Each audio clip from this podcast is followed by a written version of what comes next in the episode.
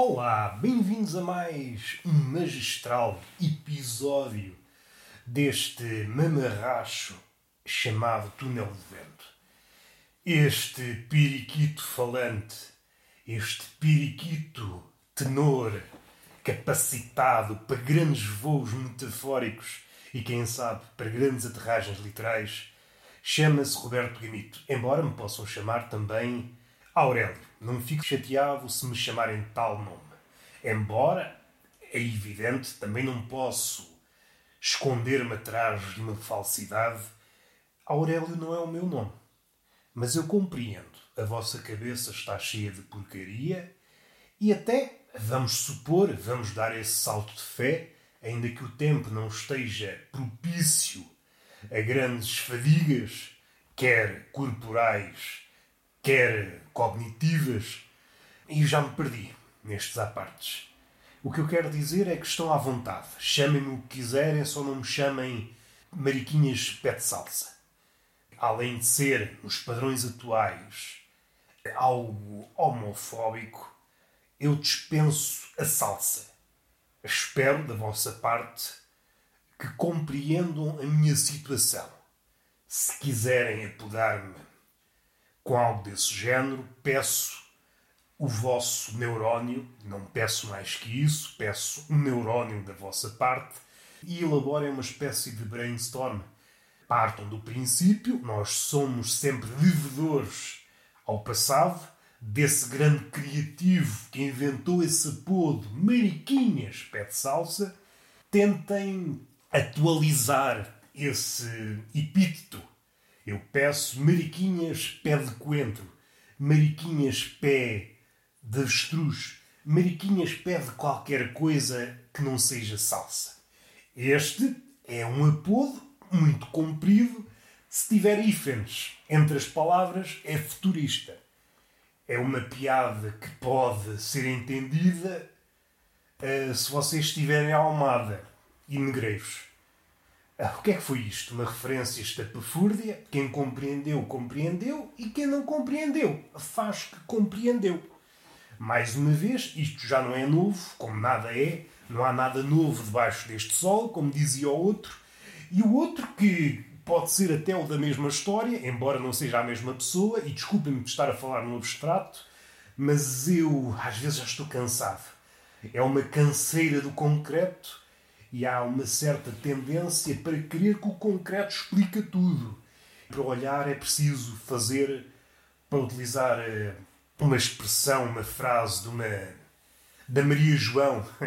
É Maria João traduzida em português, mas embora não se traduzam nomes, Há uma filósofa espanhola que diz o olhar começa onde recua a mão. Dito de outra forma, para o olhar avançar, a mão tem que recuar.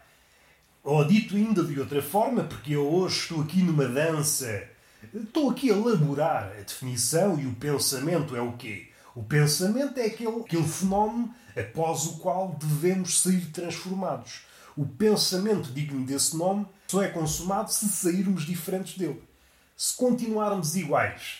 E aqui o igual e o diferente tem que ser medido. Tem que haver olhinho científico para perceber se há uma diferença. Esta diferença, como vocês deveriam saber, que já andaram na escola e têm competências para avaliar o mundo, sobretudo em matéria de indignação, é sempre uma diferença modesta.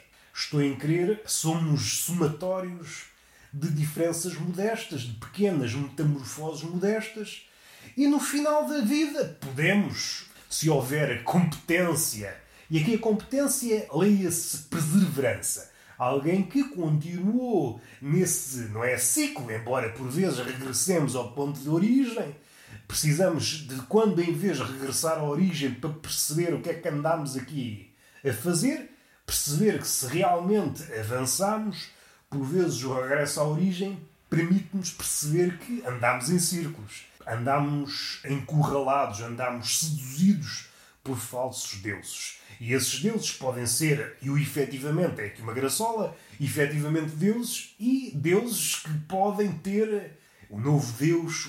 Não sou a primeira pessoa que diz, já muitos disseram antes de mim, e outros depois de mim o dirão, nem que seja a citar este podcast que está aqui, estou aqui hoje muito nos floreados, dirá que hum, o Deus atual é o dinheiro. E é um Deus que dificilmente será destronado. É um Deus que se está a aguentar muito bem. Não me parece dar mostras de enfraquecimento. E eu andei aqui às voltas, esta relação entre o olhar e a mão, quando um acontece. E aqui o olhar não é um olhar superficial, aqui o olhar entenda-se como visão. É um olhar demorado em que nós encetamos uma relação com o outro, ou com esse algo, ou até connosco mesmos. Pode-se dar o caso de nós enfrentarmos ao espelho, ver o nosso reflexo. E esta ligação pode ser mais profunda ou mais superficial, dependendo do estágio da metamorfose que nós nos encontremos. E podemos ler isto à luz das metamorfoses do vídeo. Somos um sujeito que andamos de metamorfose em metamorfose ao contrário das do Ovídio, são metamorfoses modestas, não são metamorfoses míticas, não nos transformamos em animais, ainda que sejamos sempre um animal de uma forma ou de outra, quer queiramos, quer não. Talvez até como Zeus, que dando um passo ao lado, porque Ovídio é um poeta latino, Zeus, que era muito, como é que eu ia dizer, o amigo da folia das carnes, era um amigo da fudanga, e para se efetivar para concretizar o sexo propriamente dito, não olhava a meios. Era amigo da metamorfose e transmudava-se em vários animais. O que era preciso era levar a dele avante, e neste caso, o sexo. Porquê é que eu vim para esta via da, da violação entre espécies e entre homens e deuses e o queiracinhas? E o queiracinhas. E é por isso que Zeus era esse fudilhão entusiasta da metamorfose, mas a seu lado, a sua mulher era, é possivelmente a imagem suprema da mulher traída e da mulher ciumenta. Ela é conhecida, conhecida é uma palavra que é como quem diz, é o quê? Não vale nada já, hoje em dia. Lembra-me um cronista, também ele espanhol, o Javier Marias, uma crónica, aconselho a vocês a lerem as crónicas desse escritor. Para mim, atualmente, é possivelmente. Estou a encher este pensamento de advérbios de modo, vou utilizar outro colossalmente, embora não se adeque àquilo que eu estou a dizer, mas vamos dar um passo atrás para sumariar isto como deve ser. É possivelmente o melhor e o mais ousado cronista dos nossos tempos. Enquanto a maioria dos escritores, e neste caso cronistas, recuam, sob pena de levar vergastadas, podendo estas acontecer ou não, mas conhecedores da atmosfera reinante, em que há muita coisa a acontecer, seja pela atmosfera do politicamente correto, e isso deve ser desdobrado nas suas diversas facetas, a forma pueril de enfrentar o mundo, a forma consumista, a forma narcísica, a forma sentimentalista de ver o mundo, a razão recuou vários passos, quase até ao estádio em que é irreconhecível. Não posso dizer, ou posso se fosse usado, a razão se deu lugar à loucura, mas é uma loucura que ainda está tímida, embora nestes últimos meses, graças à pandemia, tenha ganhado, e é o tenha ganhado, é mesmo tenha ganhado confiança para se esticar. É uma loucura que vai dando mostras de querer criar obra. E é muito difícil. Há aqueles ingênuos, e eu, por vezes, insiro nesse grupo. Porquê? Porque sou ingênuo. Gosto de me inserir onde os ingênuos se inserem. Porquê? Porque sou ingênuo. Partimos de um pressuposto errado, pois é difícil, causa transtorno, causa chatice, causa esgotamentos, causa o que for Causa muita coisa, só não causa coisas boas. Não causa coisas boas. É quase um sketch, ou dava quase, dava quase um romance. Agora não me estou a lembrar de nenhum, mas de certeza que já algum autor se lembrou disto. É um discurso, é um diálogo, é um diálogo que se viste fora, é humorístico, um adepto da razão tentar convencer um louco a fazer determinada coisa ou tentar, a pouco e pouco, convencer o louco que está a agir mal. Ora, o louco já não se rege pelos princípios da razão. Está todo trocado, está tudo do avesso. Tem um cérebro ao contrário, tem um cérebro às avessas. E é muito difícil, para não dizer impossível, dizer o que quer que seja com o louco. Mas dando vários passos atrás, que eu já não sei para onde é que vou, hoje tinha em mente falar de séries animadas, a relação com a comédia, Essas merdas assim. Estava aqui a desdobrar o novelo do politicamente correto e estava aqui a dizer algumas das suas facécias atuais. E uma das mais recentes, recentes, aqui leia-se nos últimos 10 anos, mas tem vindo a pouco e pouco a ganhar fogo, a ganhar confiança, é a sua relação um pouco venenosa com a ciência. Começou muito timidamente a lançar as suas farpas, mas nos últimos tempos, no último ano, nos últimos meses, ui, tem tido uma confiança para mandar a ciência tudo para o caraças. É engraçado que muitos desses partidários desta, desta matilha sem cabeça são paladinos, são seguidores de uma religião cujo Deus não tem cabeça. É por isso que a razão já está lá para trás. É por isso que é quase impossível fazer o que quer que seja com estas pessoas. Não consegues. Estou aqui a dirigir-me apenas para uma pessoa, as outras pessoas esperem que eu já diga qualquer coisa. Posso providenciar aqui uma bela receita de bacalhau, ninguém sabe. Mas é muito difícil comunicar com essas pessoas. Aquelas, aqueles idílios, aquelas noções de que, através do diálogo, nós podemos negociar qualquer coisa. É sempre uma negociação. Impraticável. Visto fora, é muito engraçado. E esta relação com a ciência está-se a tornar difícil. São partidários antigos da ciência, mas só uma ciência que não os contradiga. A partir do momento que a ciência diz qualquer coisa contraria a narrativa, ui, a ciência é uma coisa má. E começam a disparar atuardas, mais das vezes estúpidas. Podíamos tentar aqui encontrar um termo que lhe faça jus, mas o estúpido, ainda que seja um insulto modesto, acho que lhe serve. O que é que eu quero dizer mais? Não quero dizer nada. Isto é assuntos que, de quando em quando, vão aflorando neste podcast. Quero falar de séries animadas, por exemplo, F is for Family. Espero não estar aqui a cometer nenhuma gafe quando da pronúncia do nome da série. Esta série, uma série animada que está na Netflix, foi recentemente lançada a quarta temporada, é do Bill Burr, que é um conhecido, um reputado comediante stand-up. Quanto a mim, vamos logo atalhar para ter aqui uma opinião. Quanto a mim, é um trabalho muito mais competente. E isto é uma curta de dizer o que quer que seja, mas temos que atalhar em determinado sentido. É como Kant, não podemos gir, não podemos ser palavrosos em relação a tudo. Se eu fosse rigoroso até à loucura tentasse explicar cada palavra, então depois essa palavra tinha que ser explicada e todas essas palavras oriundas dessa explicação tinham que ser explicadas e assim sucessivamente e não conseguimos dizer nada. Frase isto é um pão, tinha que explicar cada uma destas palavras. O que é que é o isto, condições é que se aplicam o isto e essas palavras eh, que nascessem da explicação tinham que ser por sua vez explicadas, e o pão tinha que ser explicado, porque é o pão, o que é que é o pão para ti, qual é a nossa relação com o pão, qual é a nossa agenda com o pão, qual é a nossa motivação em redor do pão, as merdas, as nossas ideias sobre o pão. Vamos tentar enquadrar o pão historicamente, o que é que é o pão para ti, etc, etc, etc. E isto nunca mais acabava. Era uma lenga-lenga sem fim. E é uma frase aparentemente fácil. O mundo é muito mais complexo que um pão, aparentemente. Embora seja tudo feito da mesma coisa, pequenas partículas chamadas átomos, que para Demócrito eram indivisíveis, e mais tarde percebeu-se que não. Afinal, o Demócrito, um dos. acho que era seis, seis ou sete, ok, não interessa. Era um dos sábios da antiguidade, afinal não sabia. Mas afinal, quem é que sabe? Ninguém sabe nada.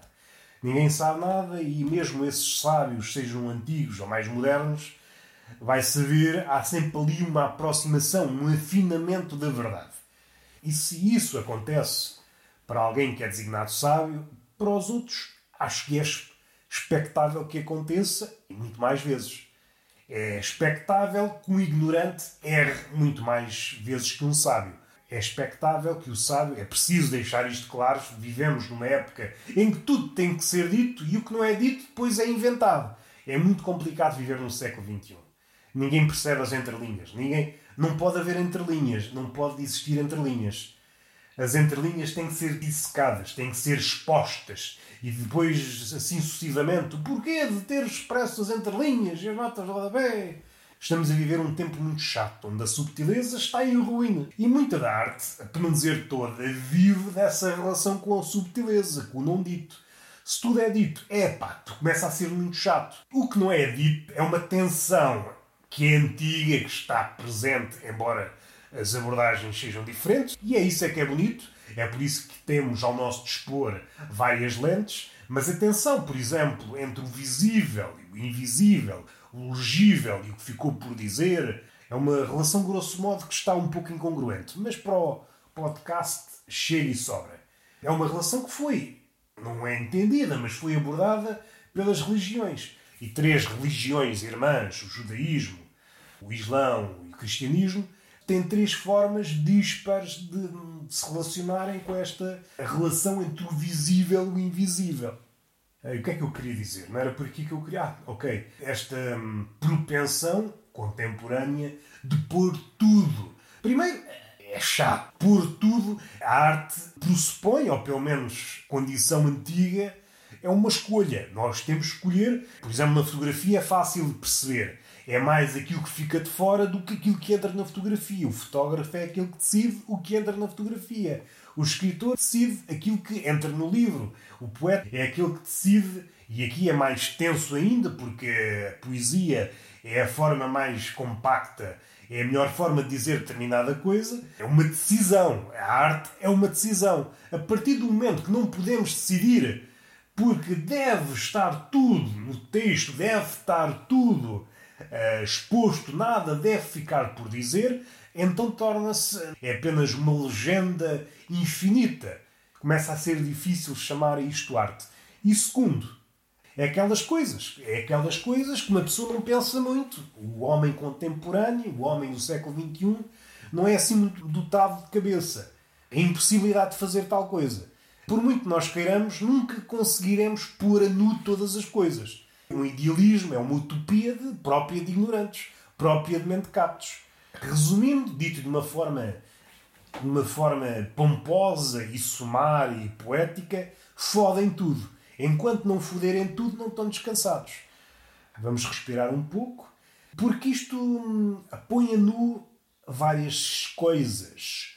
Há uma postura que nos querem colocar que nós façamos o fizermos, somos sempre culpados. Há aqui uma inversão de um dito que é memorável, que nós somos inocentes até que se prove o contrário, e houve aqui uma inversão que é nós somos culpados até que se prove o contrário. E talvez até seja mais horrendo que isto. Talvez a sua verbalização seja esta, ainda que talvez é assim, os tempos correm, os últimos meses, os últimos anos, poucas pessoas têm pejo de serem estúpidas. Esse pejo que existia há um ano, há uns meses, vai-se perdendo as pessoas hoje têm, têm liberdade para serem estúpidas. Já me perdi outra vez. O culpado, em relação com a culpa, ainda que se apresentem desta forma, ainda que o ditame seja este, culpado até que se prove a inocência, há aqui um, uma coisa mais, mais horrenda, mais malévola que isto. Dá-se um julgamento que é um julgamento que é logo com um tiro no pé, que nega a burocracia, por via ser um julgamento sentimental em que a razão quase que está afónica, quase que é aconselhada a calar-se, é um cenário onde o erro pode prosperar. E mesmo que se prove, dá-se o caso, esse culpado, à partida, a redundar em alguém inocente, aquele que o acusou não quer abdicar do seu primeiro julgamento. É a maldição não sei se foi neste podcast ou no outro podcast que eu tenho que referi isto. É a maldição do eu provinciano. Alguém que tem um ego tão insuflado que, mesmo que o mundo se disponibilize para mostrar que ele está errado, ele não volta com a palavra atrás. Mesmo num caso de justiça, e que é uma justiça que pode ser popular, ou até numa justiça vá dita convencional. Alguém que acusou sem provas, que abdica toda a burocracia, após o julgamento a pessoa é aos olhos da justiça canónica vista como inocente e eh, continua a ser culpado para a massa. A massa, mais uma vez, é uma massa, é um bicho sem cabeça, alguém que não. Alguém, essa massa, esse grupo que é constituído por pequenas partículas de indignação, não consegue ver a verdade. Após o apuramento dos dados, pouco lhe diz. Ele é dono da verdade e se é dono da verdade não está não está disponível para receber uma visão e neste caso é uma, uma visão mais próxima da verdade. Temos que ter em conta que a verdade é sempre esquiva, é sempre um caminho em direção a ela. Isto leva a várias situações dramáticas. Na justiça, que é um terreno onde deve imperar a razão, o tempo é próprio para que não se cometam erros, entrando por aí, podemos correr o risco de cometer vários erros. Não era por aqui que eu queria ir. São temas sobre os quais ou já escrevi ou tenho alinhavado algumas coisas para escrever ou para dizer. Agora surgiu-me, mas não queria por aqui. Sou escravo dos meus apetites. Sou escravo dos meus apetites mentais. Queria falar dessa série animada do Bill Burr. O F is for Family é, quanto a mim, uma obra muito mais completa que os especiais de stand-up. E é preciso não esquecer que são dois formatos diferentes e, por isso mesmo, têm que ser analisados com alguma cautela. Só podemos analisar coisas vá dentro da mesma categoria. Mas o que eu quero frisar é que, como produtos da comédia, preenche muito mais a série animada do que um especial de stand-up. Há várias razões para as quais eu me inclino ao dizer isto. Primeiro é um recuo, embora no Bill Burr não seja tão visível, mas um recuo devido à atmosfera reinante. Embora não seja tão visível no Bill Burr, há um recuo generalizado nos comediantes para domínios mais fáceis, fáceis até na construção e fáceis até nos problemas que aí poderão advir. No mundo animado, os limites estão mais além. É possível fazer mais, ainda que de vez em quando há um bombardeamento no mundo animado, já não é um mundo imune às críticas contemporâneas, que é uma crítica sem pés nem cabeça, uma crítica de alguém que tem só uma lente e usa aquela lente para tudo, então vê tudo enviesado. É preciso, por vezes, trocar de lente. Mas vamos finalizar que o podcast já vai longo e enverdou por caminhos para os quais eu não estava preparado à partida. O que é que eu quero dizer acerca desta série? Quanto a mim, a melhor comédia atual, e até podia alargar mais, a melhor ficção é feita nas séries animadas, mas tinha que ter alguma cautela, em alguns casos pode não ser verdade. Eu tenho mais certeza se disser a melhor comédia atual é feita hum, nas séries animadas. Aí parece-me restar poucas dúvidas. Não me parece existir, seja séries de pessoas de carne e osso, seja especiais stand-up, seja até livros de comédia. Não parece que haja alguma coisa que possa sombrear, por exemplo, com o Bojack, com o Ricky Morty, com o Evangelho da Meia-Noite, com o F is for Family não me parece que haja nada que possa ombrear com isto. Pode ir mais longe, as possibilidades que a animação oferece são outras, permite explorar outras coisas, permite pisar o risco, permite até ir por caminhos caminhos que não podem ser explorados ou muito dificilmente podem ser explorados pessoas de carne e osso, e isso depois providencia um caldo de novas situações e etc, etc. O personagem principal não me quero alongar e não quero ser específico. Tenho medo de cometer o crime do spoiler. A personagem principal parece-me que tem muito que ver com o Bill Burr. Não talvez na intensidade, mas no tema. E aqui falo da raiva, de irritação. Quem conhece o Bill Burr dos seus especiais de comédia consegue ver na personagem principal, no pai daquela família, a mesma personagem. Talvez não tanto na intensidade, talvez não tanto na exploração. E esta é a suposição, e é uma suposição que nunca pode ser. Não podemos cometer o risco de dizer é perfeitamente a imagem do Bill Burr retratada naquela personagem. Não. É uma suposição e é assim que deve ficar. Não temos meios de aferir se tal é verdade. Há um erro comum, muito do século XXI, de simplificar as coisas e depois cometemos vários erros se é válido que o poeta é um fingidor, tudo o que é criador é um fingidor. Há sempre um lado autobiográfico. O que nós não sabemos é até que ponto é autobiográfico. Não podemos cometer o erro de simplificar demasiado. Ah, não, é tudo autobiográfico, como é retratado, é assim como aconteceu e não há lugar para a ficção. Não, não, não. não. calma. Mas voltando à série em questão, eu acho que, ao contrário de outras, não voltando com a palavra atrás, porque e o Bojack, falta-me ver as últimas duas temporadas, vou ter que recuar até à primeira e ver tudo de novo. Por vezes há um desgaste, e é visível, por exemplo, pelo menos no meu parecer, no Rick and Morty, a última temporada, acho que vem perdendo o gás. Próprio, talvez, da, da forma como está construído, do espanto inicial ter esmorecido, o que é que uma série como Rick and Morty pode oferecer diferente que não tenha já oferecido, a não ser variações do mesmo. É muito difícil. Embora é preciso realçar que continua a ser boa. Não está, é, pelo menos no meu parecer, ao nível de temporadas anteriores. Em relação ao F is for Family, parece-me que é um percurso ascendente, vai sempre em crescendo. E é uma série que poucas vezes vejo referida. Vejo muita gente falar do Rick and Morty, vejo muita gente falar do Bojack, mas poucas vezes referem esta. E é uma série que, se fecharmos os olhos, é preciso ter cautela ao referir isto, parece real. Podia ser uma série quase feita hum, por pessoas de carne e osso. Há ali uma certa, como é que eu ia dizer? Como se passa na década, não sei se é na década de 70, espero não me estar a enganar. Há momentos ali em que, se fosse visto à luz daquela data, não seria cómico. Agora, quando é visto à luz dos nossos dias, isto pode produzir uns certos anacronismos, mas se a virmos à luz dos nossos dias, e isto estou a pensar a nossa visão politicamente correta, mesmo aqueles que se dizem detratores do politicamente correto, já têm qualquer veneno na cabeça e começam a adotar um pouco subrepticiamente ou um bocadinho às cancras, depende de pessoa para pessoa, mas vemos ali certas coisas que atualmente não poderiam não poderiam passar, não poderiam passar. E é muito engraçado ver como é que as coisas mudam. As hipocrisia, a hipocrisia está lá, está lá desde o princípio dos tempos, mas a forma como nos relacionamos com a hipocrisia é diferente. Não querendo aprofundar muito, e há várias linhas de ver a série, mas partindo do personagem principal, a relação com os seus fantasmas.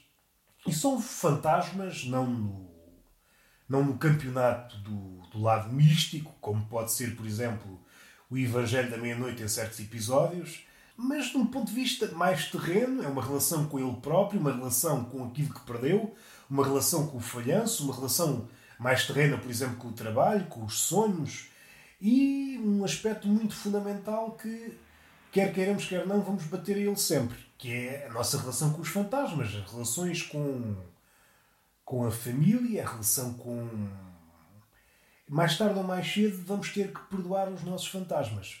E é engraçado que, embora eu não quero avançar muito para, para a história propriamente dita, mas esta relação com o perdão parece quase, quase, como é que eu ia dizer, fechada ou vista de uma forma muito, muito simples pode ser entendida da forma religiosa do termo, pode ser entendida segundo a luz da religião, o perdão que é um perdão em que há uma espécie de intermediário divino, ou podemos entendê-lo do ponto de vista psicanalítico.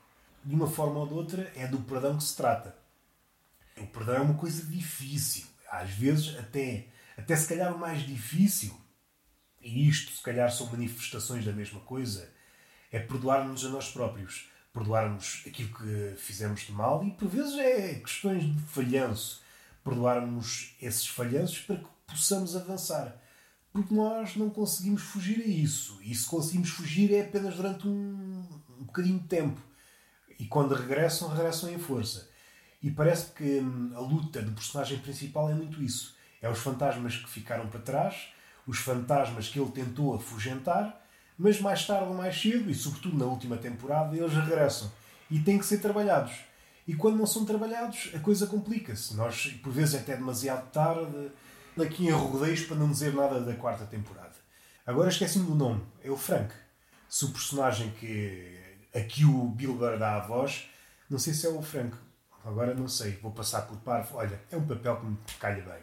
É um papel com o qual eu me sinto à vontade acho que nos podemos identificar com o personagem principal. Todos nós, mais ou menos, com mais ou menos raiva, e até podemos entender o porquê da raiva. Por vezes estamos tão assoberbados com aquilo que fazemos e com aquilo que deixamos de fazer e com pequenas coisas que nos vão minando o cérebro que por vezes não percebemos o porquê da raiva.